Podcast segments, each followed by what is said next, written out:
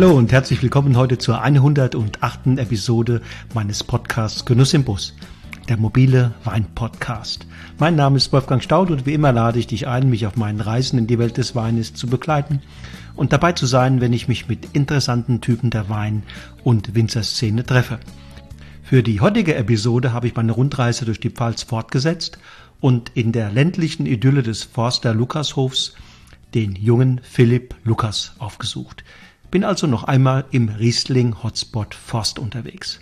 Philipp, der das Glück hat, in einigen der Forster Weltklasselagen Rebland zu besitzen, sagt von sich, ich bin ein Jungwinzer, der mit der Idee unterwegs ist, das zu perfektionieren, was meine Eltern mir in die Wiege gelegt haben, nämlich große Weine zu erzeugen, ehrliche, herkunftsbezogene Weine mit langem Alterungspotenzial.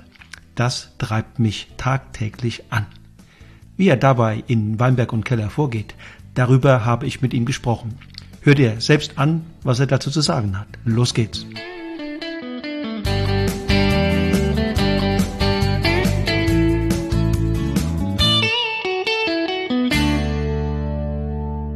Hi, Wolfgang. Ähm, sag mal, du weißt, was ein Elevator Pitch ist? Ein Elevator Pitch? Nee, erklär nee? mal. Elevator Pitch. Ähm, wenn du einem im Fahrstuhl begegnest und er fragt dich, äh, was du machst und wer du bist. Ja. Hast eine Minute Zeit, was sagst du dem? Achso, okay.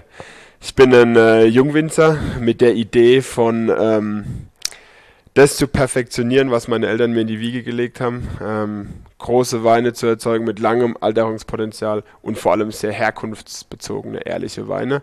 Ähm, ja, einfach schon so ein bisschen mein Traum zu leben, ja, muss man schon sagen. Wo lebst du?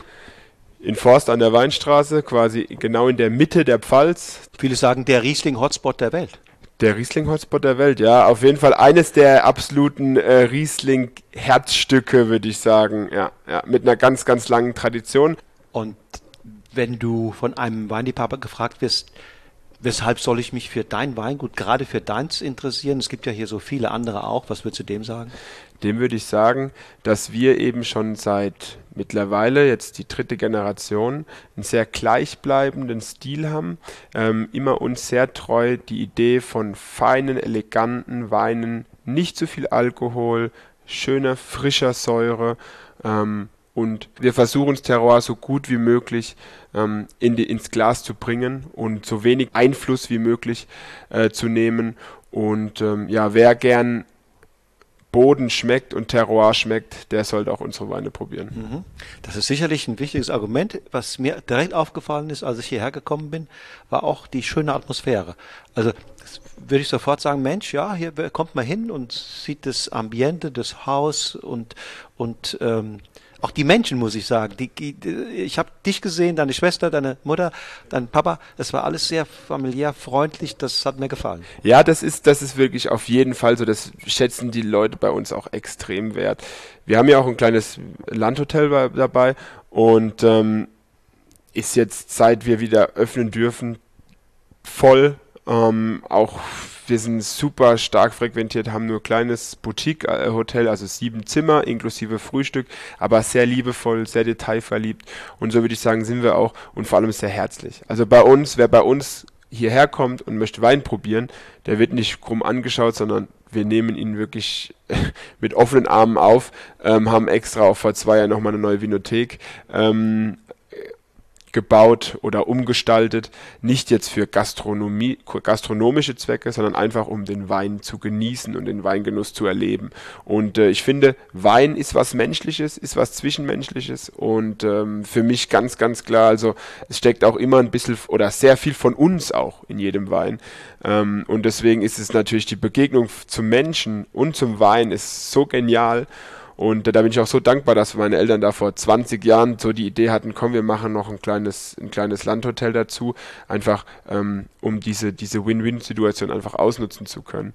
Und äh, gerade hier in der so touristischen Pfalz ähm, funktioniert das super. Und wie du schon gesagt hast, du hast gemeint, ähm, es ist, äh, du hast mich, meinen Vater, meine Mom, meine Schwester. Es ist auch immer einer von uns da. Und das ist mir auch eben sehr, sehr wichtig. Ja. Familiär? Ja. Gastfreundschaft wird groß geschrieben. Ähm, und dann natürlich dazu passt ja auch das Ambiente, diese insgesamt ja auch Pfälzer Herzlichkeit. Ne? Die Pfälzer strahlen ja immer so ein bisschen Lebensfreude und eine Herzlichkeit, eine Bodenständigkeit ähm, aus. Ähm, das heißt also auch, wer hier ist und äh, sich die Gegend anguckt und andere Weingüter besucht und hier einfach ein bisschen diese Gegend kennenlernen will, äh, der findet auch ähnlich Schönes drumherum. Ja, absolut. Also die Pfalz lebt dafür, ja. Ähm, ich denke, das ist auch nicht umsonst, dass jetzt wir, dass wir jetzt auch in den letzten Jahren so einen touristischen Boom äh, erleben. Einfach weil ja die Leute das wertschätzen, diese, diese diese Herzlichkeit, diese, diese, dieses Zwischenmenschliche, aber trotzdem, also oder vor allem dann aber auch die, die Weinqualität, ja, die dann auch unverkennbar ist. Und die Kombination aus den Dingen, ich glaube, das ist schon eine wirklich gute Sache. Das ist die Pfalz, ne? Das ist die Pfalz, so wie ja. wir sie uns vorstellen, ja. Ja, ja, ja. Ja, und das ist auch, man kann ja viele andere Weinbaugebiete, jedes hat so, hat so, ja, seine eigene Identität, ne? seinen eigenen kulturellen Background auch. Ich will das gar nicht werten, aber die Pfalz hat da sowas tatsächlich bodenständig Herzliches, ähm, manchmal auch ins Rustikale gehend, aber positiv gemeint. Ja? Ähm, und wir wissen alle, wir zwei zumindest, was für ein großer, genialer Mehrwert es ist, äh, ein Glas Wein sich einzuschenken, die Menschen zu kennen, die ihn gemacht haben, die Regionen, die Weinberge. Äh, also das ist einfach nochmal ein emotionaler Mehrwert, der ist äh, ja gar nicht hoch genug einzuschätzen. Finde ich auch. Also das, das, das ist, ähm, ja, weil der Wein, finde ich, spiegelt auch oft so ein bisschen das, das, das, das, das Menschliche, das, die menschlichen Züge auch so ein bisschen wieder. Ja. So wenig wie Einfluss wir ja auch nehmen, aber das hat ja auch nicht nur in der Arbeit im Keller zu tun, sondern auch in der Denkweise im Weinberg. Wie ticken wir? Was, was macht uns aus? Ähm, bin ich auch mal selbst im Weinberg? Und ähm, das sind ja alles Schritte, Arbeitsschritte, ähm, Parameter, die dann bis zur Lese, bis zur Vinifikation zum, zum idealen, zum großen Wein führen. Und da ist natürlich viel, viel von uns auch drin. Was waren bislang eure größten Erfolge? Wir haben mal den Bunte Award gewonnen. Ähm, das war eine, eine ganz große Sache. Damals vom Papa noch mit unserem 2012er Forster Pechstein. Ähm, sonst sind wir eigentlich auch immer ganz gut so bewertet. Äh, generell beim, bei Wien und bei Gomeo, bei den Klassikern, da stehen wir immer so zwischen dreieinhalb, drei, vier. Mhm. Spielt das eine Rolle Sterne. für euch? Ähm, ich sag immer so, ich, wir probieren natürlich viel, viel ähm, mit Winzern gemeinsam. Ich bin ein großer Winzerfreundeskreis. Was ich nicht mag, ist, wenn ein Wein probiert wird und das ist, das ist ein 95-Punkte-Wein. Ähm, das ist nicht meine Denkweise. Ähm, wir haben ein bisschen eine andere Denkweise von Weinen. Wir freuen uns, wenn, die, wenn wir auch dort Anerkennung bekommen, aber wir machen nicht Weine für die Weinkritiker, sondern wir machen Weine für unsere Kunden, für uns selbst, die uns eben schmecken.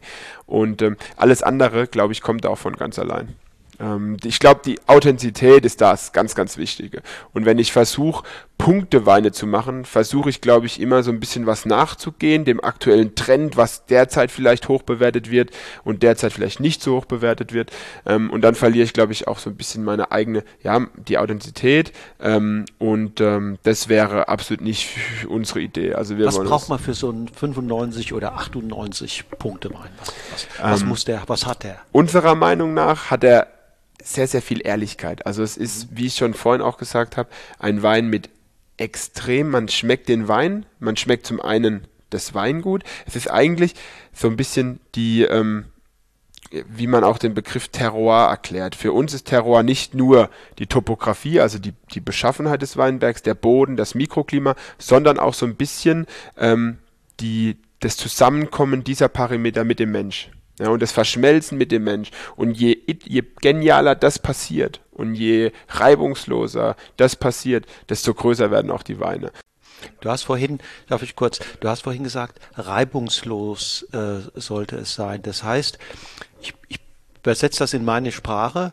Ähm, äh, es liegt nicht nur an der großen Lage und an dem besonderen Ehrgeiz des Winzers, ähm, sondern es ist genau diese Schnittstelle, dieses diese Art und Weise, wie der Mensch mit dem Weinberg umgeht, das heißt auch, wie er, wie gut er ihn kennt, ihn versteht, ihn, in, ihn in seinen Besonderheiten zu lesen und zu handeln weiß. Das genau. meinst du? Das meine ich, genau, das ist es.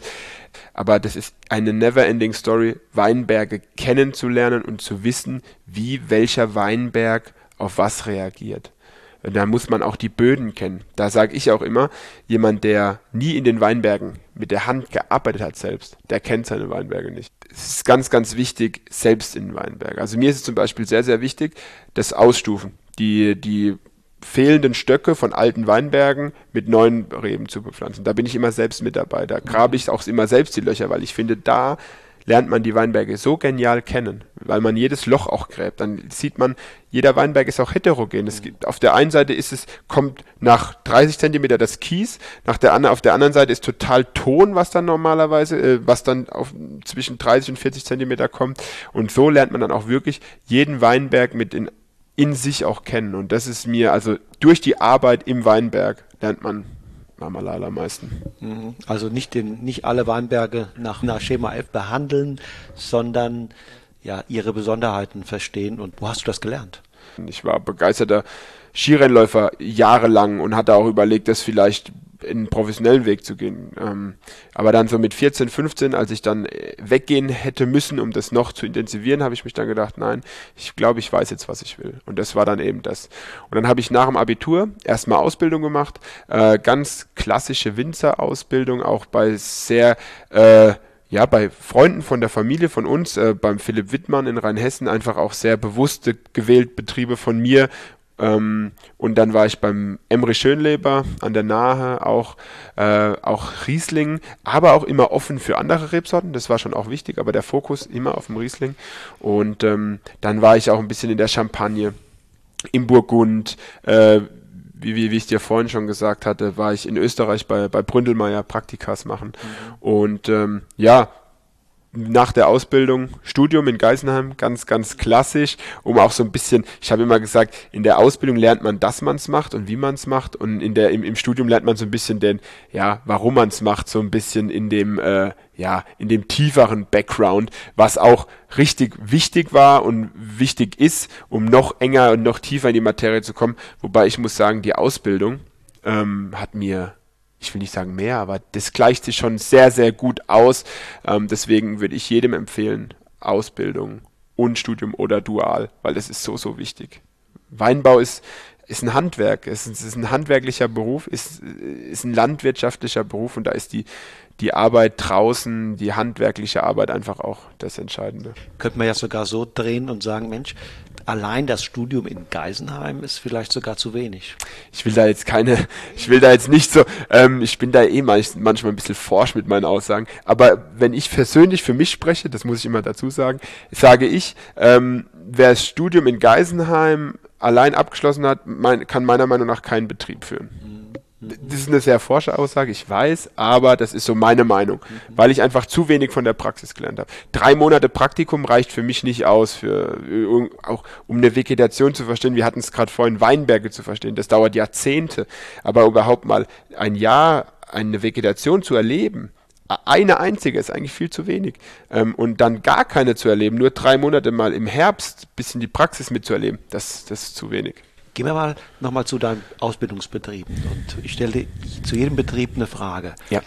Ähm, was hast du bei Wittmann, was ist der, die Quintessenz dessen, wo du heute im Nachhinein sagst, das habe ich bei Wittmann mitgenommen, das habe ich dort vor allem anderen gelernt? Mhm. Das ist, äh, die Frage habe ich mir auch schon oft selbst gestellt und da muss ich sagen, beim Philipp hat mich inspiriert, ähm, trotz mittlerweile der, der, der Größe des Betriebes, ja, ähm, der Drang nach Perfektion. Und ähm, das ist auch so genau das, so ein bisschen, wo ich mich auch sehe in Zukunft. Ähm, eine gewisse Größe ähm, von, von Betrieb, die wir mittlerweile auch haben, aber trotzdem über alles den Überblick zu haben, natürlich nicht alles selbst machen können, das geht irgendwann nicht mehr, aber über alles den Überblick haben, von egal wer, die eine Mannschaft ist jetzt am Ausbrechen, die andere ist am, am, am, am Heften, im Keller passiert das und ich weiß aber genau exakt, wer wo was macht und wann.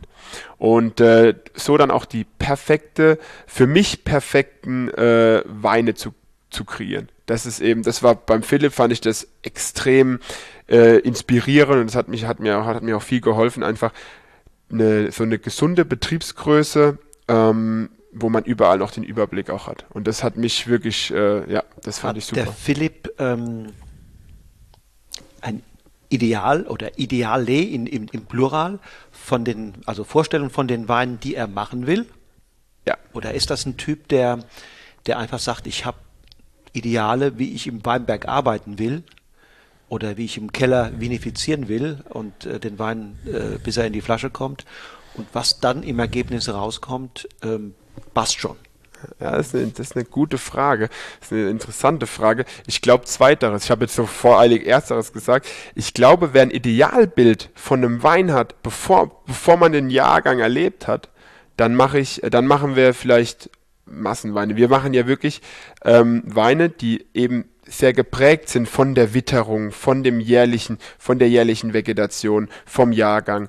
Ähm, wir wollen ja eben wenig Einfluss nehmen und so ist eben jeder Jahrgang auch anders. Und äh, das, was uns die Natur gibt, das haben wir und daraus versuchen wir das Optimum zu machen. Nur wenn ich jetzt sage, ich habe ein Leitbild, mein Pechstein oder mein Moorstein, der muss jeden, jedes Jahr identisch schmecken, mhm. das kriegen wir nicht hin. Außer wir nehmen halt sehr viel Einfluss auf die Weine und das wollen wir eben nicht. Was hast du von Emre Schönleber in Erinnerung? Da muss ich immer sagen, ähm, Werner Schönleber, der Seniorchef, Fluch und Segen war das, mit ihm zusammenzuarbeiten. Eine, einen halben Tag mit ihm im Weinberg. Ich habe mehr gelernt als zwei Jahre Berufsschule. Also jetzt nicht der Berufsschule zu nahe treten zu wollen. Es war genial. Für mich einer der größten Weingurus, den ich, die ich je erlebt habe in meinem, äh, in meinem bisherigen äh, Winzerleben. Ähm, wir haben geschuftet wie die Verrückten. Ich weiß noch, wir haben Halenberg, äh, haben wir mit der Hand gegippelt, also mit, mit der Hand Laub geschnitten, 70 A, also das ist so ein Dreiviertel Hektar. Es war pulle heiß. Ähm, dann haben wir das fertig gehabt. Da haben wir gedacht, boah, jetzt können wir mal schnell was trinken. Keine Chance. Wir sind hoch, gerade über die Straße in den nächsten noch ein bisschen steileren Weinberg und ähm, haben wirklich gedacht, boah. Und er war aber selbst genauso dabei und er war mit da zu der Zeit auch schon über 60. Und ähm, also er hat uns nicht geschont, aber sich selbst auch nicht. Ähm, und aber es war so inspirierend, dann mit ihm auch im Weinberg zu arbeiten. Und da habe ich, muss ich auch, glaube ich, sagen, da habe ich nochmal so den Sinn von, von der Herkunftsbezogenheit, von dem, von dieser Liebe, ja auch zur Liebe zum Detail, Liebe zum Weinberg, habe ich da auch noch mal intensiver erfahren, vielleicht wie ich es mhm. davor erfahren habe. Muss Bründel, ich wirklich sagen. Wie war es bei Bründelmeier? Bründelmeier war in dem, das war nur dann ein Praktikum, drei Monate über die Lese. Ähm, das muss ich sagen, das war auch gen natürlich nochmal eine ganz andere Größenordnung, aber auch einfach, da finde ich immer das Schöne. Groß heißt nicht gleich Masse. Ja, es gibt trotz, trotz, trotz ein, der Größe der Betriebe trotzdem diese Detailverliebtheit für die Sektgrundweine, die wir gemacht haben. Wir haben nächtelang die Pressen, also durchgepresst, kaum geschlafen, eben um die schonendsten Pressprogramme trotz der Mengen, die wir gemacht haben, zu fahren und trotz da das Optimale rauszuholen. Und bei keiner Pressung wurde mal zu fest drauf gepresst und zu sagen, jetzt haben wir eine halbe Geht Stunde gespart. Ja. Genau. Ähm, also auch da da war das auch die, auch, und auch da muss ich auch sagen, das war schon vom Betrieb, ist es ja schon mit den Traubenzulieferern, die die mittlerweile, wie viel die da haben, ist ja schon ein bisschen wie eine Genossenschaft, aber wie eine perfekt organisierte. Das war dann, ähm, da sind wir dann auch vor der Lese, sind wir, bin ich dann mit dem Außenbetriebsleiter, mit dem Kellermeister durch alle Weinberge und dann wurden die dementsprechend auch besser entlohnt, wenn sie zum Beispiel eine Artenvielfalt durch Begrünung in dem Weinberg hatten. Das wurde, das wurde äh, wurde dann auf den Traubenpreis hochgerechnet, weil einfach der Aufwand soll belohnt werden. Ja? Und ähm, das ist das, was ich mir auch wünsche für hier in Zukunft. So ein bisschen auch, wie man es in Südtirol ja teilweise auch schon kennt. Richtig. Genau. Und äh, das fand ich nämlich auch extrem cool, weil ich das vorher nie so gesehen hat, wie das so funktionieren kann. Ähm, aber da sind wir wirklich durch die Weinberge schon vorhin, die, die Trauben waren eigentlich noch gar nicht richtig reif. Ähm, aber da ging es einfach nicht um die Trauben, sondern es ging mal um den Weinberg an sich, um den Weinberg im Gesamten. Und so wurde dann auch der beurteilt. Da Genial. die richtigen Anreize gesetzt, da kann man auch als Genossenschaft äh, andere Wege beschreiten, ne? Genau. Definitiv. Absolut. So, und wie hat sich das Ganze jetzt, diese Erfahrungen in Geisenheim, die, die, die, die Lehre, äh, die Prägung durch die Familie, durch deine Eltern, wie hat sich das dann verdichtet in so einer Art Betriebsphilosophie ähm, des Philipp?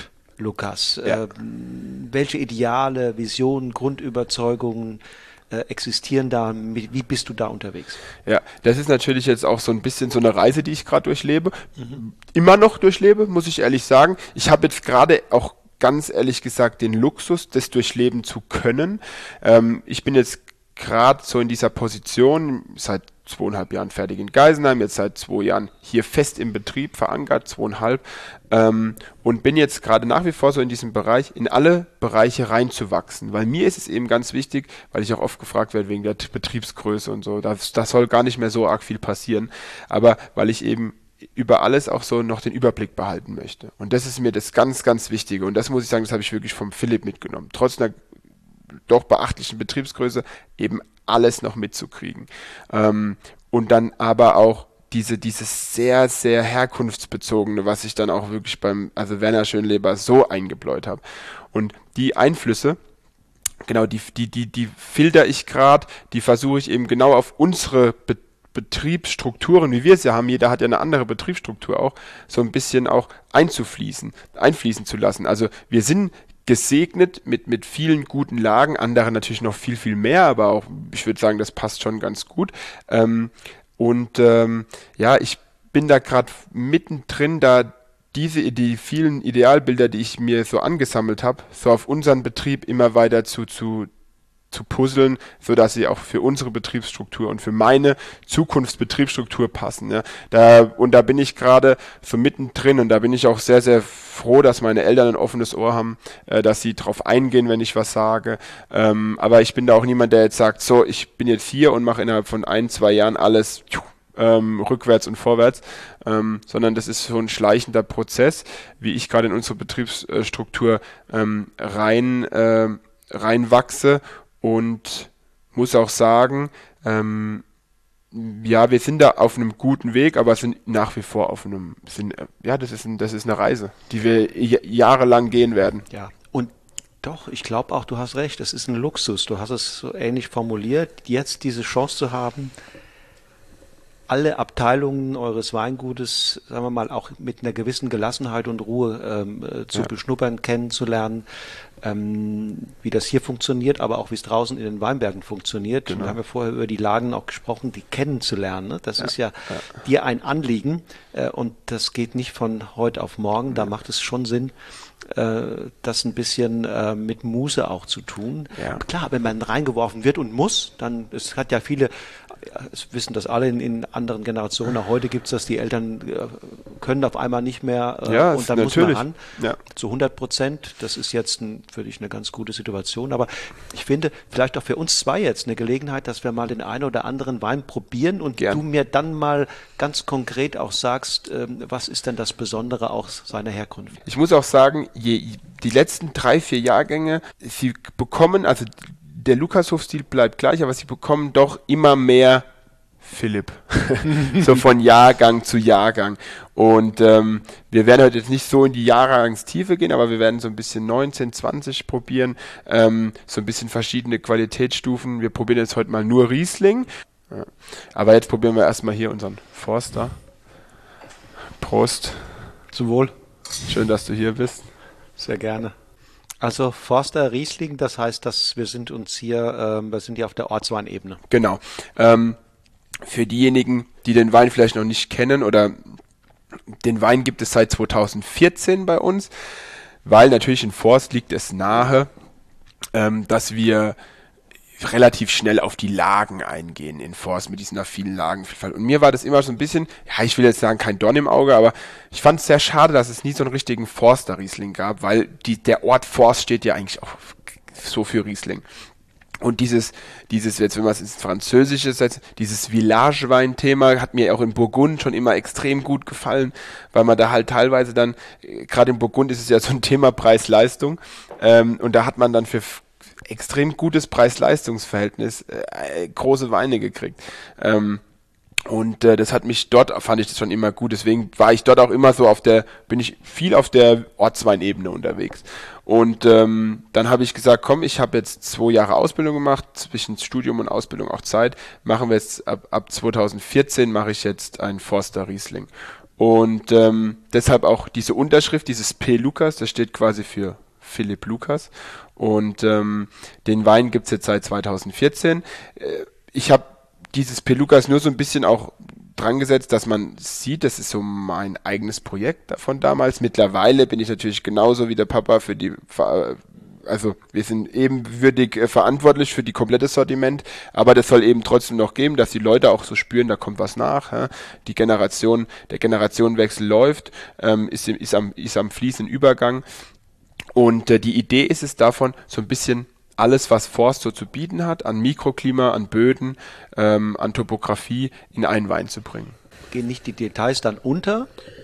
Ich finde, die gehen nicht unter, sondern der Wein profitiert von den verschiedenen Details und wird dadurch ähm, eher noch, noch komplexer vielleicht und noch tiefgründiger, noch spannender, aber auch nicht unbedingt der Charming Boy, sag ich. Also er ist schon, ähm, ist schon ein Wein, ich meine, da haben wir niedrigen Alkohol, wir haben eine hohe Säure, ist knalltrocken, ähm, relativ rassiger Typ, ja, äh, gerade im jungen Stadium und äh, über die verschiedenen Lagen reden wir ja gleich, wenn wir die Lagen probieren, aber wir haben ja halt auch die eine oder andere kühle Lage in Forst und da ist dann halt eben da auch drin. Aber das ist so für mich so schon ein bisschen ähm, eine, ein gewisses Idealbild an, an, an, an Riesling.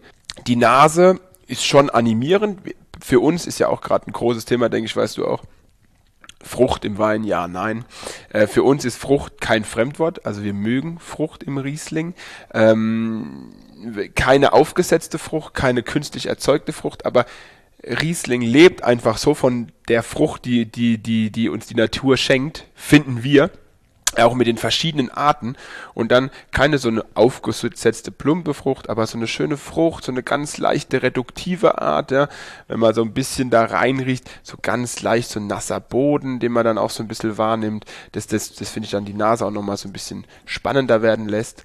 Ähm, und dann im Geschmack eher nicht diese ausladenden Typ Wein, der die Backen voll macht, sage ich immer, sondern der eher so ein bisschen kerzengerade runtergeht, so der maskuline Typ, der dann auch mal so ein bisschen die Schulter links und rechts zeigt im Gaumen ähm, und dann mal ein bisschen ruppig wirkt vielleicht, gerade im jungen Stadium. Aber das ist das, was, was wir, was, was ich mir auch so unter vorstelle. Deswegen mag ich auch ähm, sehr, sehr feine, schlanke Weine. Deswegen halt mag ich auch 2020 so sehr bisher. Das ist ein temperamentvoller, rassiger Typ. Genau. Ja, ja äh, du hast schon sehr gerade marschiert der da durch, ähm, bleibt aber trotzdem hinten, hinten raus. Heißt das nicht, dass er schnell weg ist, sondern da ist schon äh, eine gehörige Portion an, an Finish, an Nachhall. An Saft, ja. Da. Und an, ähm, an, an, an Struktur. Ja. Mhm. Und auch in der Mitte, das ist nicht breit, aber eindrucksvoll. Mhm. So würde ich das nennen. Genau. Ähm, der spricht schon mit einem. Das ist kein Wein, der der schweigend da diese, diese Runden zieht im, im Mundraum, sondern der, du hast es angedeutet, diese zwei Seiten noch hat, diese fruchtige Noten. Ja. Merkt man sofort, wenn man reinriecht, dass ihr jetzt keine Verächter von, von Frucht seid. Genau. Ja. ja. Aber er hat auch diese andere Seite. Du hast es steinig genannt, ich würde es auch ein bisschen würzig nennen. Ja. Ähm, ähm, kräutrig zum Teil. Diese beiden Dimensionen hat es. Es ist, und man kann sich hier nicht einfach entscheiden, ist er nun auf der einen oder auf der anderen Seite. Er hat, ich finde, er hat beides. Reduktion vielleicht ein bisschen, merkt man minimal. aber nicht. Minimal, nicht, ja. Nicht das ist nicht, ähm, insofern für mich ein, eine Entdeckung, würde ich jetzt mal gerade sagen. Mhm. Ja, vielleicht gerade nochmal zu dem Thema, weil du gesagt hattest, ähm, ist es mir wichtig mit den hochbepunkteten Weinen, weil ich würde ja sagen, vielleicht nimmst du es anders wahr, generell ist ja der Trend, auch gerade wenn man das probiert, was oft dann hoch bewertet ist, eher die sehr, sehr wenig Frucht.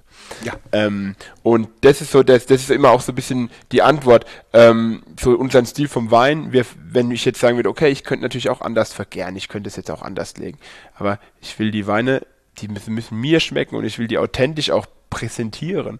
Und äh, dann habe ich lieber 92 Punkte statt 95, aber habe einen Wein, der mir einfach eben perfekt, also der mein Idealbild entspricht. Und ähm, da gibt es vielleicht auch irgendwann wieder andere Zeiten, wo dann so ein Stil von Wein dann auch vielleicht wieder. Ähm, Mir ist es sehr viel sympathischer, wenn, wenn, du genau das tust. Ne? Ja, wenn ja. du einen Wein machst, der zu dir, eurer Familie und vielleicht auch zu euren Lagen äh, passt. Also ja. ähm, äh, ich weiß natürlich, dass man aus euren Lagen auch einen anderen Weintyp machen könnte, völlig klar. Aber klar. das musst du dir und zu deinem Charme auch passen und das tut das. Das ist, das ist im Grunde genommen, wenn ich dich sehe und den Wein, da muss ich sagen, das ähm, passt, passt eins zu eins. Das ist das größte Kompliment, was man mir machen kann, weil der Geschmack an sich ist ja dann doch auch wieder immer subjektiv. Deshalb, ich sage auch immer, wenn wir jetzt hier zehn erste Lagen Rieslinge probieren, alle trocken, und mir die, die Leute dann sagen, boah, die schmecken mir alle, das ist für mich nicht unbedingt das größte Kompliment, sondern ich möchte schon auch, dass sie dann ein bisschen polarisieren, ja, weil das sind eben Weine, die Charakter zeigen, die, die, die, die ein bisschen ja, Ecken und Kanten zeigen. Und ähm, da vielleicht gerade auch noch mal so ein bisschen auf den, auf den, mit den, mit den anderen Rebsorten so ein Weißburgunder, ja, die Chardonnay, die für uns dann eben die Alternativen sind äh, zum Riesling, für diejenigen, die mit der Säure vielleicht nicht ganz so klarkommen. Und ähm, da habe ich dem letzten, ich hatte die letzte Online-Verkostung mit meinem Onkel ähm, und es war ein ganz, ganz nette, äh, nettes Dialog zwischen uns beiden vorm Bildschirm. Es war natürlich auch äh, wieder digital. Ähm, da haben wir es auch drüber gehabt, über, ja, Wein, so Trinkweine, so Weine, die eher anstrengen, Essensbegleiter. Und ähm, da fand ich, haben wir es auch ganz schön so auf den Punkt gebracht und so gegenseitig so ein bisschen äh, hochgepusht, ähm, wie wir es dann am besten beschreiben. Und äh, die Weine, die jetzt so die Weißburgunder oder typisch auch Sauvignon Blanc bei uns extrem gehypt, ja, diese, ähm, diese ich nenne es jetzt mal, das sind ja in gewisser Weise eher so die Konsumweine, konsumentenfreundlicheren Weine, aber äh, wir haben es dann die Volksmusik genannt, aber die Volksmusik mit Historie. Also schon mit, mit, mit, ähm, mit Charakter und äh, nicht dieses, diese, diese, diese Volksmusik, die, die Schlager, die gar keinen Hintergrund, gar keinen Background, gar kein, gar keine, ähm, gar keine Geschichte haben, sondern konsumentenfreundlichere Weine, jetzt bei uns die Burgunder, die aber trotzdem Charakter haben, die trotzdem Spannung haben, die trotzdem Tiefe haben. Und das hier sind dann im Riesling, das sind dann doch eher schon oft so ein bisschen, ja, schon so manchmal ein bisschen Balladen, manchmal ein bisschen äh, Tango, Jazz, also so ganz verschiedene Musikarten. Drama. Drama, die man dann erstmal verstehen muss, auf die man sich erstmal einlassen muss, aber die dann halt vielleicht, wenn man sich mehr mit beschäftigt, doch nochmal größer sind als die, ja, die Volksmusik. Ja, und ja. wohl dem, der sozusagen die verschiedenen ähm, Charaktermerkmale einschätzen kann, weil es gibt ja Momente, da ist diese, wie du es nennst, Volksmusik ja auch auch auch Genial, passend. Genau. Ja. Also ich will ja nicht immer äh, anstrengend oder anspruchsvoll trinken. Ich will ja auch manchmal das Gegenteil. Genau. Du bringst es auf den Punkt. Das ist genau das. Wenn ich jetzt immer, wenn ich auch gefragt werde, was ist der beste Wein, dann sage ich immer, und wir haben eine, eine Vorstellung, was unsere Weine für Aufgaben erfüllen zu, zu, haben, ja. Und so gut wie er, so gut wie er diese Aufgabe erfüllt, so gut ist der Wein. Ja. Ein Weißburgunder, ähm, der ist eben so ein bisschen genau so ein Everybody's Darling, wenn man sich nicht zu arg drauf äh, anstrengen will und einfach nur ein Glas Wein genießen will, aber trotzdem einen, einen charakterstarken Wein haben möchte, ist ein Weißburgunder super. Wer sich ein bisschen drauf einlassen will, wer vielleicht mal ein bisschen auch sich mehr Gedanken macht, zu was er kocht und wie auch immer, ähm, und dann sind eben so, so Einzel Einzellagen Rieslinge vielleicht dann einfach Absolut. die spannenderen. Absolut. Also das ist jetzt quasi eine, ein Mix aus wie vielen verschiedenen Lagen? Ziemlich genau, also es sind vier. Ähm, es ist einmal Forster Musenhang, oben am Wald. Eine meiner, einer unserer Lieblingslagen, die probieren wir auch gleich noch. Dann, das ist quasi so der, ähm, der westliche Part, der kühlste Part. Dann ähm, haben wir den östlichen Part als Gegenspieler, den Forster Stift. Ist so ein ganz leichter, äh, schlanker, feiner Riesling. Buntsandstein, aber auch relativ viel Sand. Mhm. Ähm, also wirklich so ein ganz leichter Vertreter. Dann haben wir den Pechstein, den meisten Begriff, denke ich, so ein bisschen das, das Saftige, das, das Kräftige. Und dann haben wir den, Bund, den Buntsandstein im Ungeheuer, das Verspielte, das Tänzerische. Und das haben wir schon auch wirklich dann zusammen geerntet, zusammen gepresst. Also das sind dann keine Verschnitte, jetzt in dem Fall, die es vielleicht nicht in die Lage schaffen, sondern wir ernten dann eben auch schon die genau die optisch äh, sortierten Trauben und äh, pressen. Exakt für diesen Wein. Ja. Das wisst ihr vorher, die Partien sollen da. Die, genau. Ja, da haben wir so, so eine Grundvorstellung. Das sind dann nicht immer nur die goldgelben Trauben, sondern es sind auch manchmal dann goldgelbe, aber dann auch manchmal so ein bisschen den grünen Touch mit dabei haben. Ähm, so die Schattentrauben, einfach um so ein bisschen diese Rasse auch einzubekommen. Wir Herrgottsacker. Der Herrgottsacker, das ist ja nun so eine große Lage, dass es ja wahrscheinlich da ein bisschen drauf ankommt, ähm, ja, um welche Partie es sich handelt, oder? Absolut. Also Herrgottsacker für diejenigen, die vielleicht mal bei uns dann in Forst bis nach Deidesheim laufen, ist ein Katzensprung. Wenn man Forst rausläuft Richtung Deidesheim, ähm, das ist dann wie so, ein, wie so eine Zunge von ganz von unten vom Bahndamm bis hoch zum Wald, erstreckt sich die Lage Herrgottsacker. Ähm, dementsprechend ist es natürlich unterschiedlich. Bei uns, alles was oberhalb der Weinstraße ist, hat den Anspruch, in den Lagenwein zu kommen. Ob es dann soweit passiert, wissen wir nicht. Also im Herrgottsacker haben wir ganz gut, also sind wir ganz gut aufgestellt mit verschiedenen Parzellen und können da halt auch sehr, sehr viel spielen. Ähm, ich will das jetzt nie verschreien, manchmal gefällt uns auch das direkt, was unterhalb von der Straße ist, äh, extrem gut. Das passiert dann auch manchmal, dass das auch mit reinfließt, aber in der Regel alles oberhalb der Weinstraße geht wirklich dann auch in Lagenwein, weil das untere vom Boden her, da geht so sandiger Lehm, lehmiger Sand, oben wird aber doch ein bisschen auch der Touch vom vom Ungeheuer kommt da ein bisschen mehr rein mit dem Buntsandstein. Ähm, also da wird der Boden schon ein bisschen tiefgründiger und ein mhm. bisschen spannender. Unten eher mehr Sand und äh, dementsprechend, ja. Reift auch unten schneller wie oben? Also gerade wenn man jetzt ganz oben Richtung, Richtung Wald dann geht, haben wir teilweise zwei Wochen Unterschied. Nase würde ich mal spontan äh, mehr Frucht entdecken ja. als im deutlich mehr. Ja. Das ist, das ist der, das ist der Riesling, das ist der Everybody's Darling Lagenriesling bei uns. Mehr Saft, mehr, mehr, bisschen cremiger wirkend, ähm, mehr Frucht. Von der Säure ist er schon, hat er, der hat Säure, aber er hat auch viel Extrakt. Ja. Ähm, und äh, das ist der Riesling bei uns, der im jungen Stadium immer mit am besten ankommt.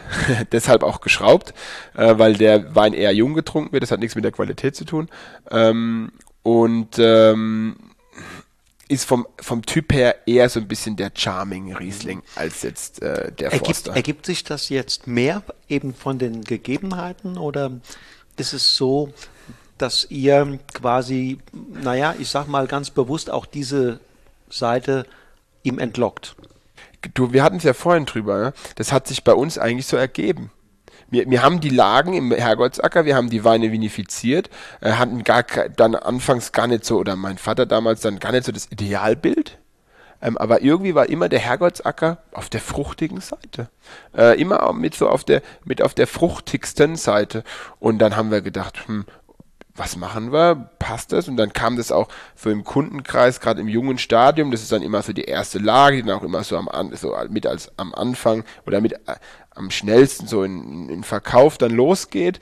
Ähm, weil das halt eben jetzt, wir sind ja jetzt auch noch, wir sitzen ja jetzt hier im äh, Ende Mai und der Wein äh, zeigt sich schon extrem zugänglich. Also das zeigt sich ja schon, pff, trinke ich ohne Ende. Aber dieses Jahr, finde ich, hat er eine, auch einen schönen, so eine schöne Salzigkeit, so ein bisschen, was er im Abgang hat, was, er, was ihm Länge bringt. Und deswegen mag ich 20er Herrgottsacker. Auch ich persönlich will mich ja nicht auch jedes Mal mit einem Wein stundenlang auseinandersetzen und beschäftigen, sondern auch ganz gern auch mal einen Wein trinken. Und da. Das salzige Finale ist für mich extrem überraschend. Denkt man bei dem Wein Nein, nicht, ne? denkt Denkst man nicht, nicht, die Nase nicht, auch der, auch der Verlauf nicht. Das Salzige kommt erst bei mir hat sich das erst bemerkbar gemacht, als ich, nachdem ich den Wein längst geschluckt hatte. Genau. Wenn der weg war und dann auf einmal schmecke ich nach und bin absolut überrascht, dass auf einmal da auf meiner Zungenspitze, an den Zungenrändern Salzigkeit, äh, und, und zwar sehr deutlich jetzt für, sage ich mal, für den ersten Lagenriesling eher eine Volksmusik, aber trotzdem mit einem richtig schönen Background. äh, die habt ihr, den habt ihr aber nicht super lange dann auf der Hefe liegen. Ähm, die liegen so, die behandeln wir relativ alle ähnlich. Die liegen bei uns relativ lange auf der Vollhefe, also relativ lang ist ja dann auch immer relativ. Ähm, der liegt dann bis, bis, bis Januar, Februar, März, je nachdem. Das ist dann auch unterschiedlich, je nach Gebinde. Auf der Vollhefe wird dann einmal bewegt ähm, und dann noch einmal für den Füllverschnitt fertig gemacht und dann ist der Wein äh, fertig. Und diese werden dann so im März, April werden die dann gefüllt, die, die gefüllt. ersten Lagen. Vorher einmal filtriert? Genau, einmal dann, wenn von der Vollhefe einmal runterfiltriert, mhm. da haben wir jetzt wirklich ja, Filtration und das war auch in der Ausbildung ein großes Thema, wie macht man es am besten, was ist der schonendste Weg, ähm, vielleicht manchmal ist vielleicht lieber einmal mehr filtrieren, also zweimal dann mit, mit sehr wenig Druck, ähm, besser als einmal und den dann so durchzuquälen sozusagen. Ähm, das ist so, ja, das sind so, da sind wir auch gerade so, ja, da haben wir, glaube ich, einen ganz guten Weg gefunden. Eine Bewegung und dann sind sie hell und dann werden sie noch einmal für den für die Füllung quasi fertig, also das Cuvée gemacht und ähm, dann haben wir damit sehr, sehr wenig Bewegung im sehr reduktiven Ausbau. Reduktiver Ausbau ist ja auch ähm, großes Thema. Wir haben 2015 nochmal eine, eine komplett neue Abfüllanlage gekauft. Äh, wir füllen noch nach wie vor selbst ab, ohne Lohnabfüller, was in unserer Betriebsgröße ein gewisser Luxus ist, aber auch eine gewisse ja, Freiheit, die wir uns nicht nehmen lassen wollen. Und ähm, auch da die neueste Technik. Also die Weine kommen sehr, sehr reduktiv auf die Flasche, was sehr, sehr gut ist, was aber auch manchmal dann ein bisschen dazu führt, dass man den Wein ein bisschen noch mehr Zeit Luft, geben sollte. Luft zumindest. Luft, auch, ja. ja. Okay, das ist Herrgottsacker. Und genau. zwar äh, jetzt nicht aus einer ganz speziellen Parzelle, ne? Nee. Sondern Herrgottsacker, also ja. aus verschiedensten. Genau, also wenn ihr hier, wenn ihr mal durch Forst lauft, unsere Markierungsstickel sieht vor den Weinbergen, alles was oberhalb der Weinstraße ist und zur Lage Herrgottsacker gehört, kann in diesem Wein sein. Okay. Muss nicht, aber mhm. aus, diesen, aus diesen Weinbergen kommt dann der Und Wein. Hat er den Charakter jetzt an der ersten Lage?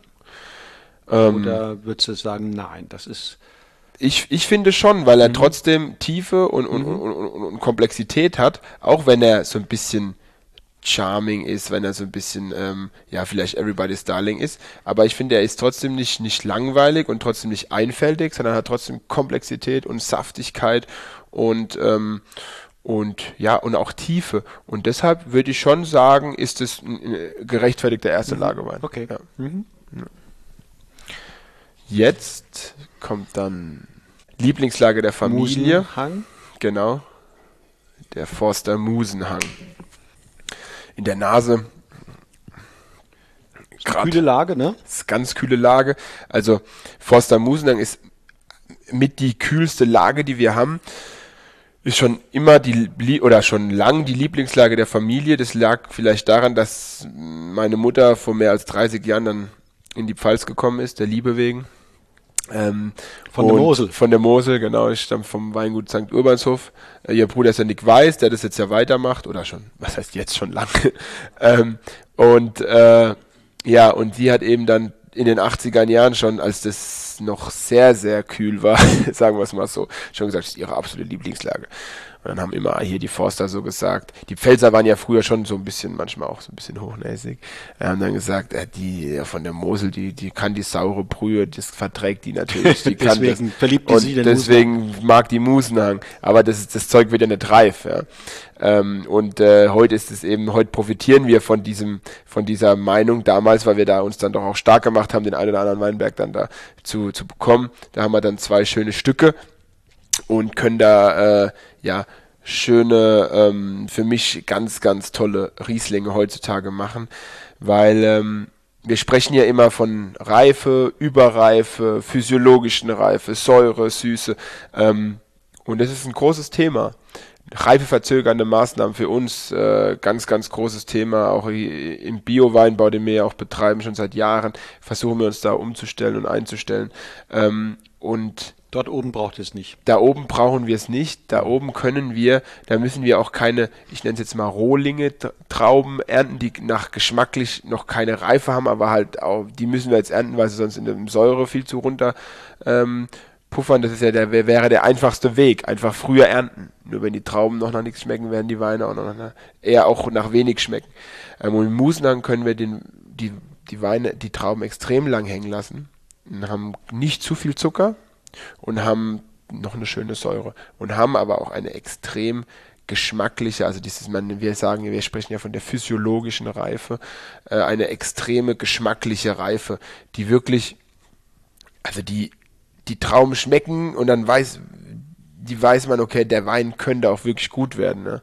Mhm. Ähm, also es muss nicht sein, man kann auch, ein Winzer kann aus schlechten Trauben äh, keinen guten Wein machen, aber aus guten Trauben kann er immer noch schlechten Wein machen. Das was ist der Unterschied noch. jetzt, wenn du mal den Musenhang dir anguckst, den Vegetationsverlauf? Ähm, wie schmecken da am Ende die Trauben, wenn, wenn ihr sie holt? Und wie ist das unten an Forst, also Jesuitengarten, Kirchenstück, die, die Weltklasse lagen? Ja, das ist ja die Frage. Ähm, was ist heutzutage vielleicht oder was ist in Zukunft dann Weltklasse und was nicht? Äh, ich könnte mir vorstellen, dass Musenang vielleicht für die Zukunft schon extrem, extrem spannend sein kann. Ähm, als große Lage vielleicht, weil klar, früher war das natürlich nicht so, weil es einfach die Reifen nicht lag, aber heutzutage, ja, ähm, aber das wird ja, da werde ich dann auch immer gefragt, ja, gehen wir doch in den Norden, ja, gehen wir doch da, wo es kalt ist, aber der Wein wächst ja auch auf den Böden. Ja, das ist ja das, wo der, der, wo der Wein auch extrem viel mitbekommt. Und äh, da sind halt die unteren Böden. Ähm, man merkt, wir müssen äh, untenrum extrem aufpassen, dass wir keine Überreife bekommen. Dieses Jahr wahrscheinlich nicht, aber mhm. in, in den letzten Jahren in der Regel, wir müssen extrem aufpassen, dass die Säure sich nicht zu arg, äh, zu arg abbaut, weil wir speichern in den warmen Lagen, in den dunklen Böden, wie wir es im Pächtern und so auch haben, äh, die Wärme auch über Nacht extrem. Mhm, die geben die dann ja. ja. im Boden und dadurch baut sich dann auch über die Nacht die Säure ab, was wir eigentlich nicht unbedingt wollen. Ähm, und der und ähm, und der Zucker geht extrem schnell hoch. Also da ist der der der der der Grad von Reife und Überreife, das kann ein zwei Tage sein. Im Musen dann können wir dann ticken entspannter noch sein. Da ähm, muss ich auch ehrlich selbstkritisch sagen, 18 und 19 waren das grandiose Weine der Musenhang, aber war mir nicht Musenhang-like genug. Also es war mir nicht Musenhang arg genug. Es war ein Ticken zu reif, war mal ein Ticken zu spät. 20 finde ich das wieder ganz anders. Da finde ich, das haben wir es ziemlich schön auf den Punkt getroffen ähm, im Musenhang. Äh, man muss trotzdem den Lesezeitpunkt gut treffen, aber man hat ein bisschen mehr Zeit. Und die Trauben, schmecken. Im Pechstein müsst ihr es euch vorstellen wie Perlen, wie goldene Perlen, die dann auch wirklich äh, so schmecken wie ja, wie ein, also eine Geschmacksexplosion. Ähm, und im Musenang ist es doch dann eher eine, eine, Geschmacksexplosion, aber auch mit so ein bisschen, mit so einem Säure-Kick schon der, in der, der Traube. Genau, immer ein bisschen mehr so Zitrus, immer so ein bisschen mehr auch, auch diese, diese kühle Aromatik, die man dann auch schon so ein bisschen im Geschmack dann in der Traube auch spürt. Ähm, auch die Optik der Trauben, die sind immer ein bisschen grüner. Das ist so. Auch die, die erleben ja viel weniger Sonnenstunden, dadurch, dass die relativ schnell in den Schatten gehen. Wenn die Sonne über hinterm Pfälzerwald untergeht, da sind die sehr schnell beschattet. Ähm, und da ist es eben so, dass wir nicht diese goldgelben Perlen haben, sondern eher so schon auf der Sonnenseite sind sie schon auch gelb, äh, Gold, aber nicht durchgegoldet, hm. sondern. Wie viele Tage später habt ihr die Trauben hier gelesen im Vergleich zum Forster Ortswein? Später im Vergleich zum Forster Ortswein, mm, jetzt in 2020 mhm. waren es, lass mich nicht lügen, um die eine, ein bisschen mehr als eine Woche, so zehn Tage. Okay. Mhm. Den hatten wir freitags und das, mhm. die andere dann die Woche, war dann eine Woche zwischendrin und dann äh, die Woche drauf. Das muss man natürlich ähm, einbeziehen. Du sagst zwar, das ist eine eurer kühlsten Lagen, ne? Ja. Das heißt, die Trauben von dem Forster Ortswein kommen mitunter aus deutlich wärmeren Lagen. Aber durch diese zehn Tage frühere Lese ist genau. natürlich der Forster Ortswein auch im Vergleich zu dieser kühlen Lage, der kernigere, genau. der, der, der äh, geradlinigere, der vielleicht auch mehr, ein bisschen mehr mit Ecken und Kanten ausgestattet ist. Genau. Ähm, äh, der maskulinere und ja. trotz dieser Kühle haben wir hier auch Schmelz, ne? Genau. Auch wir haben auch, genau, wir haben auch Saft, wir haben ja, ja. diese, diese geschmackliche Reife, diese Saftigkeit, ähm, Restsüße, weil das oft dann auch manchmal darauf festgestellt, die sind alle relativ ähnlich, die liegen so zwischen, im trockenen Bereich liegt bei uns alles zwischen ein und, und, und vier, manchmal fünf Gramm, aber eher selten. Ähm, also da sind sie alle relativ ähnlich, aber es ist wirklich dann in dem Fall wirklich die Saftigkeit, die dann eben durch den Lesezeitpunkt auch entschieden wird. Und man muss auch wirklich sagen, ähm, in dem steckt 100% Philipp drin. ähm, in denen steckt auch schon viel Philipp drin, aber ähm, ich wäre manchmal auch noch mal auf der kargeren Seite manchmal. Ähm, ich bin da schon voll mit d'accord, aber ich bin dann schon auch manchmal noch auf der auf der auf der kargeren Seite, ähm, um zu sagen, vielleicht vom Lesezeitpunkt noch ein Ticken früher, von der Restsüße noch ein Gramm hm, weniger. Ein Gramm weniger. Ähm, ist halt noch und, ein ähm, Geschöpf von, von beiden, ne? Papa, genau. Papa und so. Das ist genau. Und da bin ich jetzt aber auch nicht so, dass ich jetzt sage, es muss jetzt alles so und so sein, sondern das ist für mich so ein bisschen so ein fließender Übergang. Weil man, ähm, gerade wenn man auch die Weine dann gereift probiert, ist es teilweise genial. Wir hatten im letzten 2.8er Musenang, das war ein Gedicht. Ähm, und da hole ich mir dann auch manchmal einfach Interesse habe auch manchmal die analytischen Daten, wobei ich mir da, da äh, gebe ich nicht so arg viel drauf, ehrlich gesagt.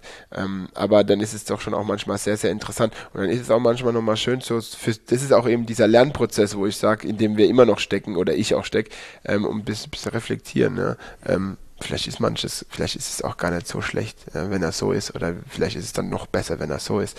Ähm, aber das ist schon klar. Also ähm, diese Rassigkeit äh, ist bei dem hier vom, vom, vom Ding her am ausgeprägtesten und die sind dann doch ein bisschen saftiger noch. Ja, und ja. wir dürfen nicht vergessen, es ist natürlich eine Momentaufnahme. Ne? Absolut. Ja. Ähm, wie sich das in zwei, drei Jahren, du hast jetzt eben noch ganz andere Zeithorizonte ein, eingeführt, äh, ähm, da kann natürlich der größere Schmelz, mehr Extrakt, vielleicht auch zwei Gramm mehr Restsüße, dann auch sehr dienlich sein.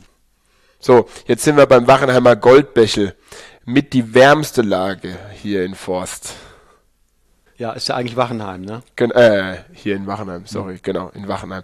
Ist, wenn man ähm, Forst Richtung Wachenheim fährt, ähm, bevor der Villa Wolf, also vor diesem großen Gebäude, ähm, links oberhalb von der Weinstraße. Und es ist auch wirklich nur eine ganz kleine Ecke, das sind vier Hektar oder 3,4 Hektar. Ähm, und da gibt es auch nur wirklich nur ganz, ganz wenig davon. Mhm. Also der Goldbächel ist für mich immer so ein Wein, wo ich sage, Mensch, wenn du noch keinen Riesling getrunken hast, ne, noch keinen Riesling gemocht hast, also das ist einer, mit dem man anfangen kann und sagen, Mensch, wenn das Riesling ist, hm, dann muss ich das Thema Riesling für mich nochmal neu, neu denken. Überdenken, ja. Ähm, also dieses Jahr 20er Goldbech war auch jetzt bei den Online-Verkostungen, die ich so hatte. Ich meine, derzeit haben wir ja auch fast nur, ähm, ja, fast nur Resonanz von, von unseren Kunden über diese Online-Proben und da kommt es schon immer extrem, kam das jetzt die letzten Wochen extrem, extrem gut weg. Ähm, also das macht mir auch dieses Jahr extrem Spaß, weil es eben Goldbächel ist, ich nenne es immer so ein bisschen der Mopsige bei uns. Ja, ja. Ähm, aber dieses Jahr hat es trotzdem auch so eine Feinheit und Finesse. Und das finde ich einfach das Geniale an 20. Prima Ballerina, ne? Ja.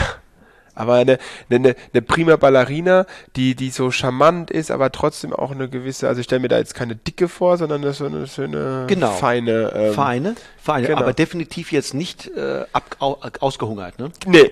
Nein, und der hat auch jetzt von allen äh, die, die ähm, rundeste, die zarteste Säure, ne? Ja, und ist, ist, ist auch schon ein bisschen, auch von, ist so vom von der Struktur, von allem, vom Nerv, die, den er so hat am Gaumen, finde ich schon so der, der entwickelste. So der, der, der trinkigste. Gut, Herrgottsacker auch, aber das ist schon nochmal ein Ticken von der Spannung, von der Tiefe schon nochmal ein Ticken ja, mehr. Das ist nicht zitrig, sondern das ist gelbfruchtig, ja. ne? Fast schon ein bisschen exotisch in der, genau. in der Richtung. Ähm, ja. ja. Das merkt man schon deutlich, die, die, die Wärme hinten raus auch eine gewisse Salzigkeit. Das ist wieder, wenn ich jetzt Zeit lasse und ähm, bleibt da auch wieder was. Nicht gar so wie, wie vorhin mal, aber es ist auf jeden Fall auch wieder da. Wieder aber da. es wird in, es wird in der Trinkphase zunächst mal unterdrückt von, von dem, von allen anderen ja, Komponenten. Von den Aromen. Genau. Ja. Aber im Nachgang, wenn das weg ist, kommt es. Kommt. Und das ist das für mich, was dann auch sagt, was, wo, wo ich dann auch sage, das können Weine, die auf anderen Lagen gewachsen sind mit dieser Tiefgründigkeit, das können die nicht.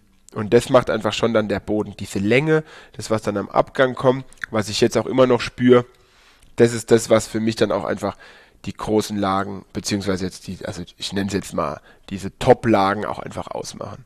Ähm, dass die, trotz dass sie vielleicht am Anfang auch schon durch diese, jetzt in dem Fall durch diese anderen Eigenschaften äh, unheimlich ja zugänglich wirkt und dann aber auch durch dieses durch die, das Terroir, dieses das salzige haben und diese Man Länge könnte haben. Goldbächel unterschätzen, ganz leicht. Ja, ich finde ist ganz ganz leicht zu unterschätzen. Der kommt so rein, ja ja ja ja ja. ja. So, äh, oh, der macht es einem direkt schön und einfach und, und denkst du jetzt hast du hier so einen, der will ich um den Finger wickeln, aber äh, der hat es mit Sicherheit faustdick hinter den Ohren, hinten raus wird er schwächeln und das tut er gar nicht. Also jetzt ist nach Minuten noch, ist Geschmack da, ist, ist, und, ist alles noch da. Und das spürst du, genau das, was ich vorhin gemeint habe, das spürst du, wenn du dort mal ähm, eine, ein Loch puddelst, gräbst zum Ausstufen.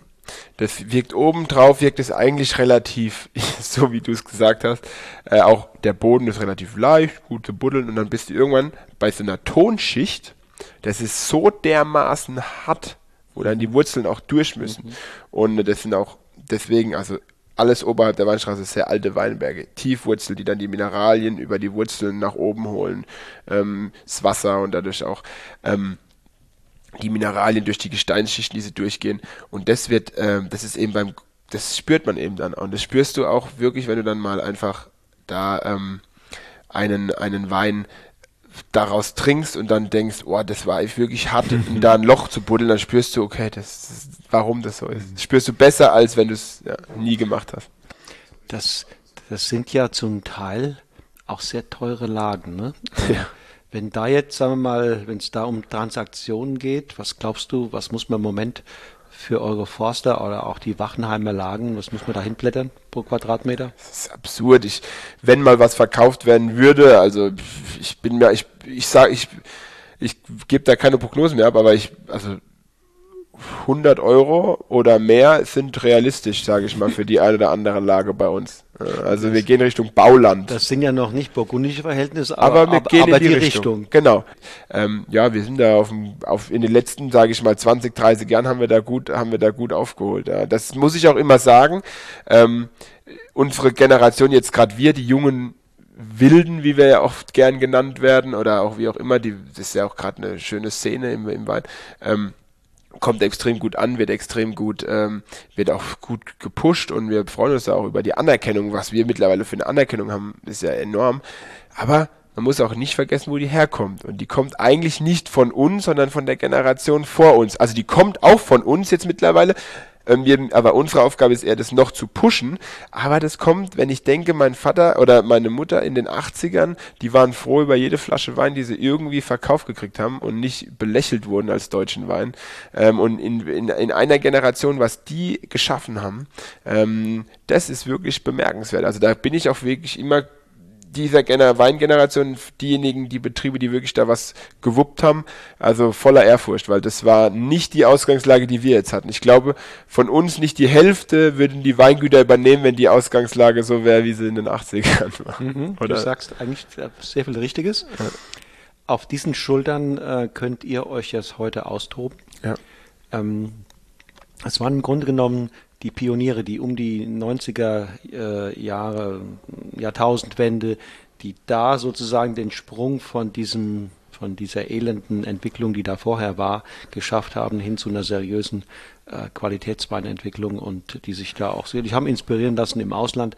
Ja. Aber das waren die, die diese, diese 25 Jahre, 95 bis 2020 oder bis 20, so, diese, die, diese Zeit ist ganz wichtig. Ja, die äh, war enorm wichtig. Und da waren, die waren natürlich auch nicht kontinuierlich immer immer ja. so. Da hat es auch Brüche gegeben in dieser Zeit. Klar. Aber, aber wer jetzt 2020 oder 2015 anfängt, und hat da quasi ein bisschen ein, ein, ein Background. Ähm, ja, das ist natürlich eine ganz andere Spielwiese, die, die sich da vor einem auftut. Absolut, aber nicht drauf ausruhen. Das ist das. Also es ist trotzdem noch, im, wir haben immer noch Luft nach oben. Ja, wir sind, wenn ich, also wir sind, ich bin sehr frankophil, was so die Weise ist. Für mich immer noch das Weinbauland Nummer eins.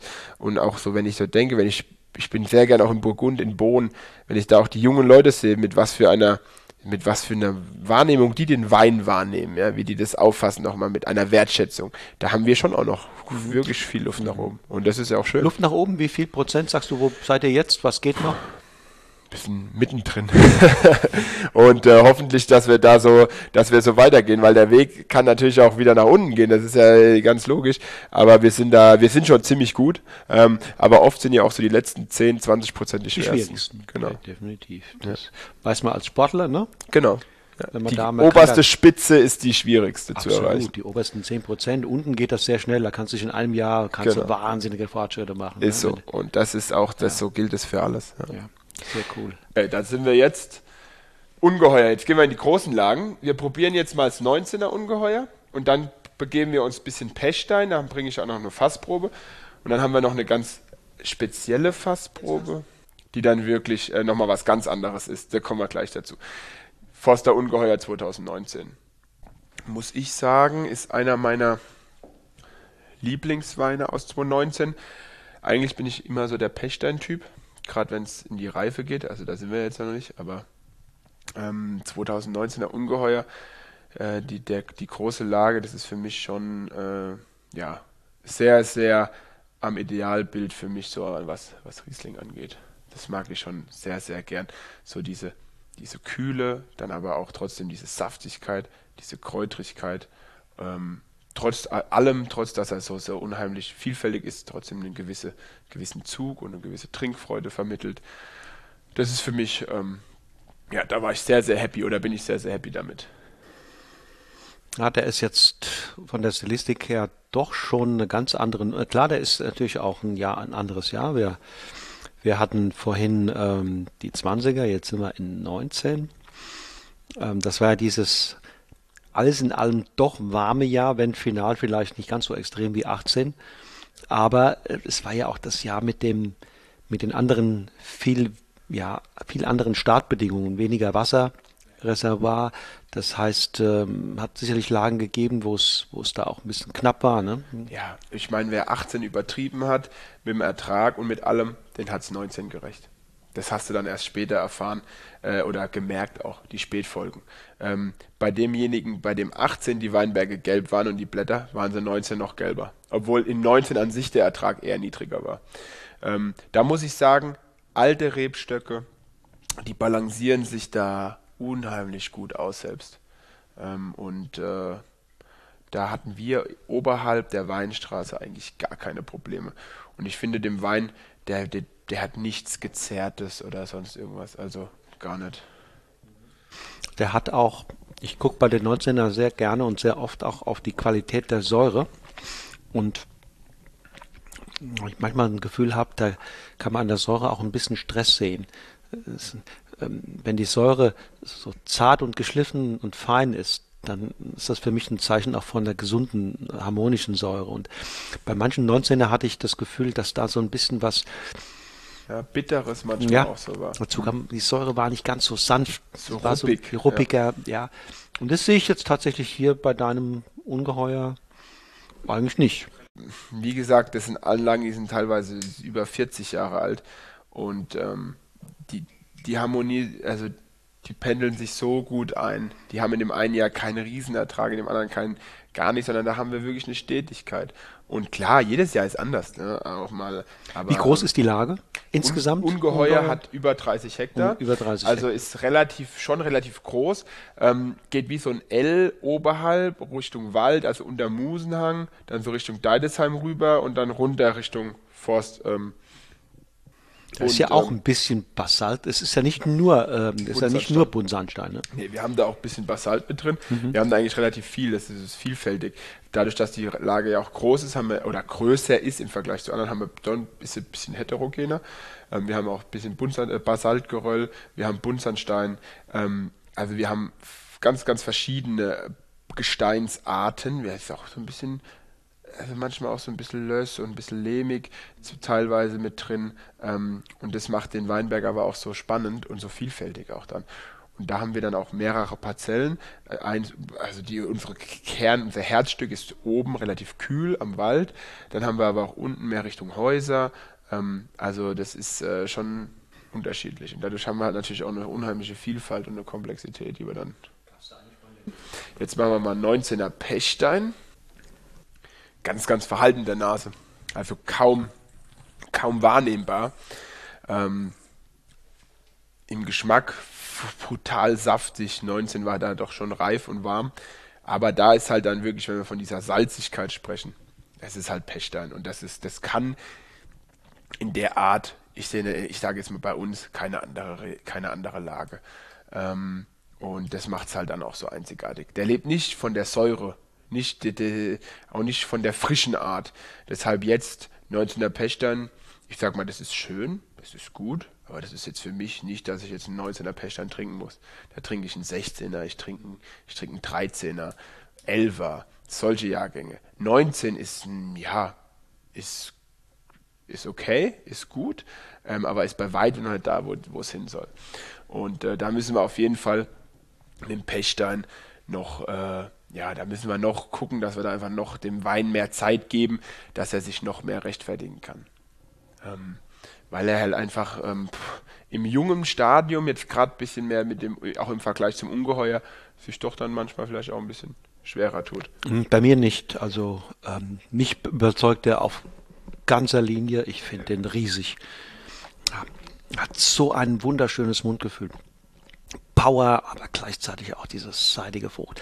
Temperament und trotzdem nichts Vordergründiges, nichts Aufdringliches. Der, der spielt mit Gegensätzen auf eine ungeheuer äh, tolle, tolle, wirklich ganz tolle Art. Ähm, den also das ist äh, also heute mein absoluter Favorit. Okay. Absolut. Also da um Längen, das ist unerreicht. Ja, freut mich. Ja, es ist schon, es ist schon groß. Also Pechstein ist halt Pechstein. Das ist so. Und ähm, das, da, da finde ich, ist auch, da gibt es auch nichts dran zu rütteln und äh, nichts dran zu, zu schütteln. So deswegen der, der Zeit, ich persönlich, ja, bin, war die ganze Zeit beim Ungeheuer. Ähm, je länger die, das, je länger diese Weine sich entwickeln werden, desto mehr wird es der Pechstein. Das, ist, das wird wieder so sein. Das war jedes Jahr noch so. Es ist immer, wir haben auch Vertikalverkostung gemacht. Dann haben wir auch immer, habe ich immer blind, Ungeheuer Pechstein. Dann haben wir mal Handheben. Es waren 60 Leute. Am Anfang waren viele beim Ungeheuer. Irgendwann waren 55 bei, bei den. Und wie sich die Lage dann lässt sich doch durchsetzen. Ne? Ja, das ist genial.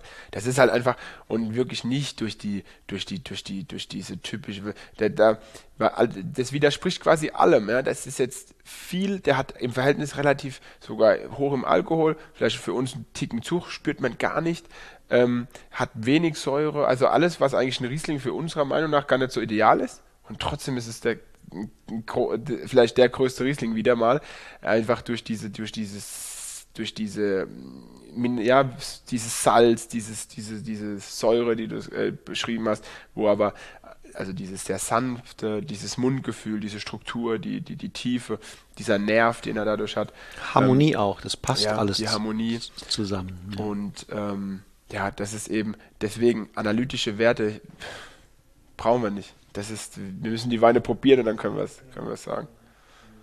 Ja, das ist auch eine Botschaft an, an manche Konsumenten, die vielleicht sich immer doch noch ein Stück weit auch um, weil sie meinen, das ist objektiver als ihr Geschmack oder ja. ihre, äh, nee, es ist umgekehrt. Ne? Es ist viel wichtiger, dass man sich den Wein ins Glas einschenkt, der zu einem passt und den man mag und nicht der die passenden analytischen Werte hat. Ne? Absolut. Und wir, da, da sage ich auch, ähm, bei uns steht auch auf keiner Preisliste dieser Welt. Ich finde es schade schon, dass da Alkohol draufstehen muss, aber sonst steht keine Analysedaten drauf. Und hier ist immer 13 Prozent oder was? Ja. ja. Mhm. Das ist für uns Obergrenze, sage ich mal, aber ähm, das, ist, das ist okay, wenn das so ist. Ähm, dann ist das so. 19 natürlich Erträge ganz, ganz niedrig. Ähm, dadurch ja, ist das Mostgewicht vielleicht auch einen Ticken schneller hochgegangen. Ähm, als, äh, ja. Das ist jetzt ein Rohling, ein Pechstein. Ich habe dir heute Mittag mal eine Probe gezogen. Ähm, das ist ein, eine Möglichkeit des 20er Pechsteins. Okay, das ist das kein ist finaler nicht, Verschnitt. Ist noch nicht final. Die liegen noch, ähm, die sind jetzt einmal bewegt, die liegen aber äh, noch für sich mhm. ähm, und werden In wie vielen Gebinden? In drei. Mhm. Also wir haben jetzt beim Pechstein nicht diese Riesenmengen, ähm, also sind auch drei kleine Gebinde, aber äh, da wird jetzt dann noch die endfinale Entscheidung. Wir haben jetzt im letzten Mal probiert. Äh, wir haben so ein bisschen einen Probierkreis. Ähm, ein guter Freund, von, einer, einer der besten Freunde von Papa ist der Uli Mell von Bassermann. Ähm, ist auch ein guter Freund von, also ja, Freund ist jetzt eine andere Generation, aber äh, für mich so ein bisschen auch ein, äh, ein, ein Lehrherr. Ein väterlicher Freund. Ja, väterlicher Freund und ein Lehrherr, was das Weinmachen angeht. Ähm, und mit dem, wir haben so ein bisschen so einen Probierkreis und wir probieren viel zusammen. Da haben wir jetzt mal einen Verschnitt gehabt, was das könnte eine Möglichkeit sein. Also das mhm. wird auch noch nicht gefüllt, das dauert jetzt noch, das wollen wir immer mhm. weiter nach hinten verschieben. Welche Gebinde und sind das? Ist das Holz oder Edelstahl? Beides. Beides. Beides. Ähm, sowohl als auch. Also bei uns 80% Edelstahl, 20% Holzfass, nicht jetzt aus Grund, also von der gesamten Kellerkapazität, äh, ist eine Stilfrage. Ja. Mhm. Ähm, diese feine, elegante Art, die wir doch versuchen, durchs ganze Sortiment zu ziehen, ähm, ist nicht, wäre vielleicht, wenn wir dann 100% Holz äh, nehmen, vielleicht nicht ganz förderlich, aber die meisten Weine sind zum Teil im Holz und zum Teil im Edelstahl. Und da finde ich oft auch dann einfach, die Verschnitte dann oft auch einfach das Schönste. Mhm. Mir gefällt im seltensten Fall das, was rein im Holz was ausgebaut ist, am besten. Willst du das so beibehalten oder würdest du sagen, das könnte sich auch in Zukunft ähm, verschieben, das Verhältnis zugunsten von Holz oder zu, weiter zugunsten von Edel? Nee, das kann sich, äh, das kann sich auf jeden Fall schon auch mehr in Richtung Holz. Aber es kann auch sein, dass es, dass es nur in Richtung Edelstahl geht. Das, das, das kann man, äh, das weiß man nie. Aber ähm, das wird äh, hoch, ähm, bleibt spannend. Also wir sind auf jeden Fall keine, äh, keine Verächter des, des, des Holzfasses. Wir arbeiten schon ewig mit Holzfässern. Zu der Zeit, als niemand mehr mit Holzfässern gearbeitet haben wir die ganze, haben wir durchgehend mit Holz, aber immer zu einem relativ konstanten äh, konstanten Verhältnis. Ähm, derzeit finde ich es ganz gut. Wir kriegen jedes Jahr so ein bis zwei Stück Fässer noch dazu, ähm, die auch einfach dann äh, ein schönes Alter irgendwann dann hoffentlich bekommen. Und da sind wir gerade auch wieder so ein bisschen am Holzfasskeller zu, zu an. Wir haben ein paar rausgeschmissen, die doch dann jetzt sehr alt waren, ähm, aber sind da jetzt auch so ein bisschen dran. Und ähm, ja, das ist spannend. Also ja, Holz ja, aber für mich immer mehr so im Spiel. Wenn du, wenn du deinen Pechstein zum Beispiel jetzt mit anderen, mit Moosbacher und Co. vergleichst, ähm, was ist beim Pechstein denn deine Handschrift und was ist Pechstein? Pechstein ist ähm, Mineralität, diese, diese Saftigkeit, die er durch diese Wärme doch auch hat. Ähm, unseren Pechstein, äh, finde ich, ist trotz dieser Eigenschaften, dass wir auch eine gewisse, also eine sehr feine, elegante Art rüberbringen. Also Botrytis ausgeschlossen. Da gibt, das, das, gibt es für uns nicht im trockenen Bereich, deswegen für uns auch unabdingbar. Die ist aber jetzt alles bei Moosbacher genauso, ne? Ist, Fein, elegant. Genau, ist alles relativ, ist ähnlich. relativ ähnlich. Ähm, da würde ich sagen, sind wir auch gar nicht so weit voneinander entfernt. Beim Moosbacher ist, ich weiß nicht, ob es schon immer so ist, aber in den jüngeren Jahren finde ich doch auch das Holz als oft so ein bisschen doch da noch intensiver. Ähm, als bei uns. Das ist eine Stilfrage, das ist eine, eine Geschmackfrage. Ich finde, das Holz soll gerade bei den Top-Sachen soll unterstützend sein, aber soll nicht vordergründig äh, hervortreten, um weil wir ja eben doch die, die, die Lage sprechen lassen wollen. Das ist ein persönlicher Stil. Es gibt Leute, die feiern das, weil sie sagen, ah, das Holz bringt noch einmal alles viel mehr hervor. Das ist so, das macht es ja dann auch so spannend, weil äh, da hat dann ja auch jeder so ein bisschen sein eigenes Ding. Sonst, wenn es jeder gleich machen würde. Das ist natürlich eine alte Diskussion, ne? Das ja, weißt du ja auch. Wir wissen alle, dass viele großen Weine in der Welt natürlich noch, noch äh, extrem viel mehr ähm, Holz gesehen haben, bis sie denn in die Flasche kommen, dass das parallel existiert, finde ich. Das ist das für den Konsumenten ja das eigentlich Schöne und Spannende. Genau. Wir reden ja nicht über, wir reden über einen fairen Wettbewerb und nicht über, ähm, über das allein Seligmachende. Ja. Er kann sich aussuchen quasi. Er kann sich wirklich für sich schauen, was er am liebsten hat. Ja, zum Beispiel von schön. Winning und, und, und Moosbacher und eure äh, mal verglichen. Genau. Und, da, und da kriegt man einfach ein Gefühl, der eine wird sagen, nee, das eine und das und das, was einem lieber schmeckt, besser schmeckt, lässt sich in den seltensten Fällen in Punkte ausdrücken. So ist es. Sollte es nicht.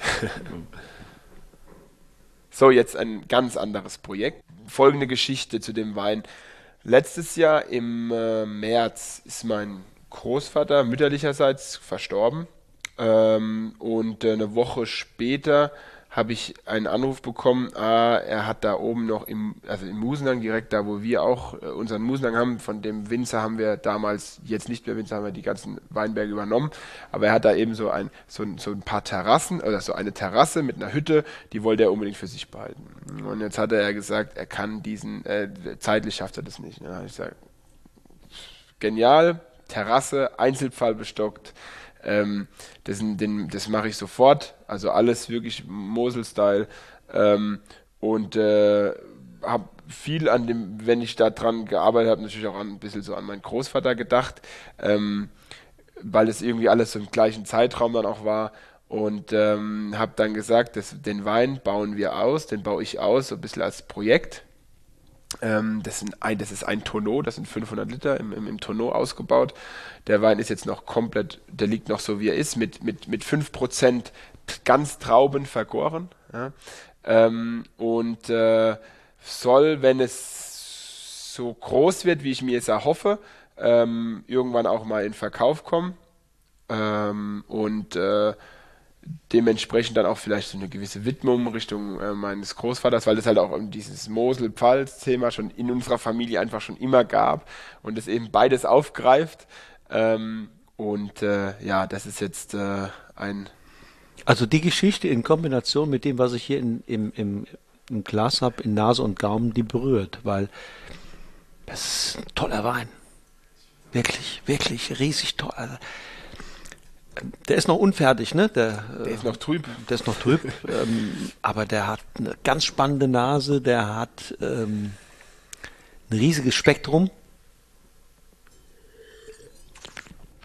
und finde ich, hat auch so ein bisschen, ähm, gerade weil er dann auch dieses Thema Musen dann wieder aufgreift, hat vielleicht so, ist so der, so der moseligste Riesling, den man sich vielleicht so aus der Pfalz vorstellen kann. So von dieser, dieses kühle, dieses, dieses erdige, aber trotzdem so straffe, geradlinige, äh, puristische in gewisser Weise auch. Ähm, der Wein liegt nach wie vor auf der Vollhefe. Wurde jetzt habe ich jetzt alle Wochen im, im, im Rhythmus aufgerührt, um eben noch ja noch mehr dieses dieses dieses diese diese Vielfalt noch ein bisschen zu pushen. Und ähm, der Wein, wie gesagt, der liegt jetzt auf der Hefe und je öfter ich ihn probiere, desto besser schmeckt er mir. Also da, ich bin sehr selbstkritisch. Also wenn das auch nichts wäre, dann hätte ich gesagt, okay, war ein Versuch. Aber ähm, ich habe gedacht, weil ich eh vorhin im Keller war, bisschen, äh, da, da habe ich gedacht, ich probier das einfach mal. Ähm, dir gebe ich dir auch mal zum Probieren. Und äh, ja, das ist so der. Ja, die, spannendes Projekt, wirklich. Mhm. Wirklich, ähm, auch in jeder Hinsicht, sagen wir jetzt stilistisch, geschmacklich, eine ganz andere Nummer als alles andere, was wir genau. jetzt hier verkostet haben. Das ist ja. un unvergleichbar. Ähm, hier ist, kommen wir wieder, wieder ein Stück weit auch vielleicht zum, zum Philipp, ne?